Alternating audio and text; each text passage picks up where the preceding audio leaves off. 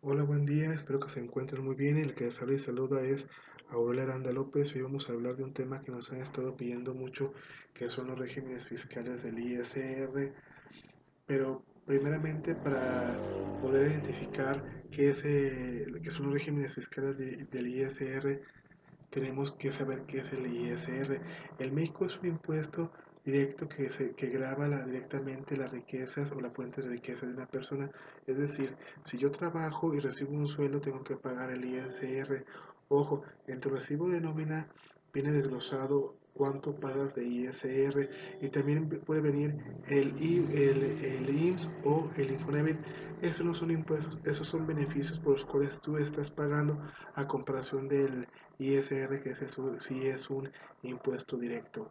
Ahora también hay que saber, saber cuáles son o identificar cuáles son los impuestos indirectos. Los impuestos indirectos aquí en México, o per- mexicanos o personas extranjeras, todas vamos a, te- a venir terminando pagando el IVA o el IEPS, que son ejemplos de algunos impuestos indirectos y en ocasiones vamos a pagar sin darnos cuenta.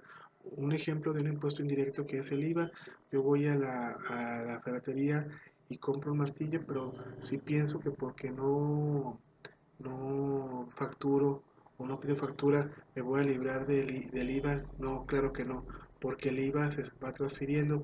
Un ejemplo, el, el productor de los martillos le transfiere la, el IVA al mayorista que vende los martillos, el mayorista se lo, se lo transfiere al, al, de la papele- al de la ferretería y el de, la ferretería me lo, traslada a mí. Si yo lo tuviera que vender, también, te- también lo podía trasladar, pero como yo soy el eslabón de, de el, el- el último eslabón, pues yo me quedo con ese impuesto, yo lo absorbo.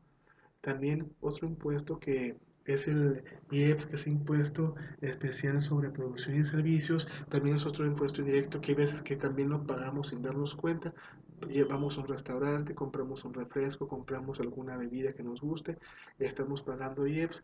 Es más, tú vas a la tiendita y compras un chicle, una botana, un dulce, un refresco, estás pagando IEPS.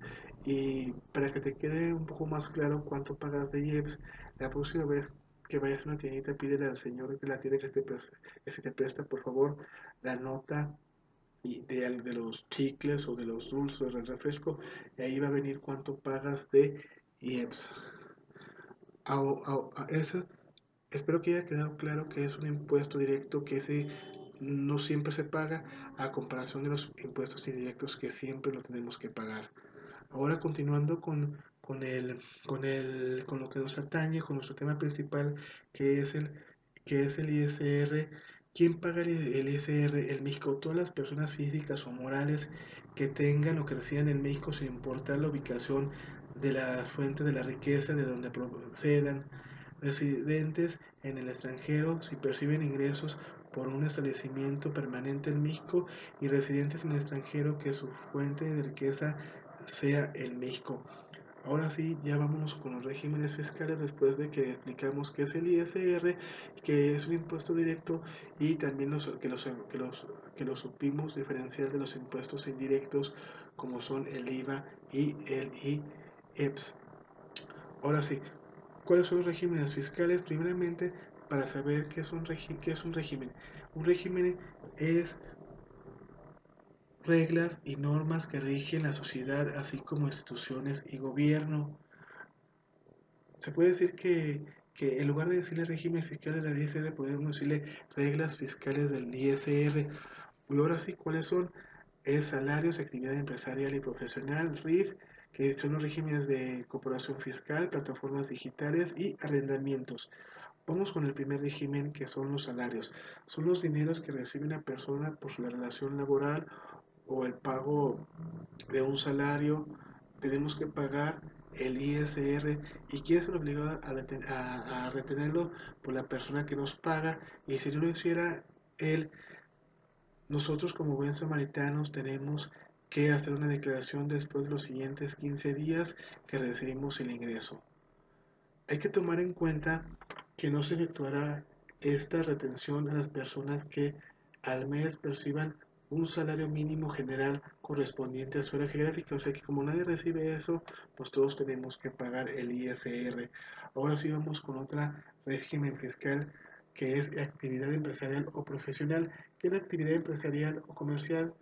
Es, es, es el tendero, el carnicero, el de la peluquería, el de, el de el que vende tacos, todos ellos son actividad empresarial y los de actividad profesional son el abogado, el contador, el doctor, todos ellos son los, los, de, los de actividad profesional y estos tienen su ventaja, tanto el de actividad empresarial como de actividad profesional, que, que hasta el momento de la acumulación de los ingresos se considera acumulable y es cuando se tiene que pagar el ISR. Otro, otro régimen que, es, que existe, que es el RIF o régimen de incorporación fiscal, son las personas físicas que después de estar en este régimen tienen que, tiendas de abarrotes, papelerías, estéticas, locatarios de mercados, vendedores ambulantes, etc, etc. Y los beneficios de estos, de los RIF o de los régimen de comparación fiscal es que calculen el pago de impuestos de manera bimestral, no existen obligaciones de declaraciones anuales, pago definitivo del ISR, exenciones de pagos de impuestos. Ahora vamos con otro régimen fiscal que ahorita está muy de moda, que es el plataformas digitales y son todas aquellas personas que su fuente de riqueza es vía internet. Un ejemplo ahorita es bien sencillo. Eh, abres tu teléfono, bajas una aplicación y pides de comer o pides una bicicleta o pides ropa. Todas esas son las plataformas digitales y es otro régimen fiscal del, del ISR para que, para que todos sepamos que todos debemos de pagar el ISR si generamos una fuente de riqueza aquí en México. Otro régimen fiscal del ISR es el de arrendamiento. Se deberá tributar en el régimen de arrendamiento si eres el dueño de un, de un bien inmueble. O sea, si yo rento, si yo tengo una casa y la rento, tengo que estar en este régimen de, de arrendamiento. También, o si tengo algún edificio así, y, necesito rentarlos, también me incorporo este, a este régimen y tengo que pagar el ISR. Espero que con esto hayamos aclarado las dudas de lo que son los regímenes fiscales del ISR.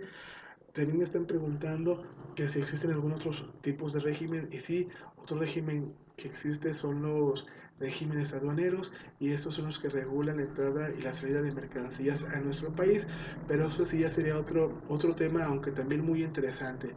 Espero que estén bien y que se sigan cuidando y nos vemos en el próximo podcast. Gracias.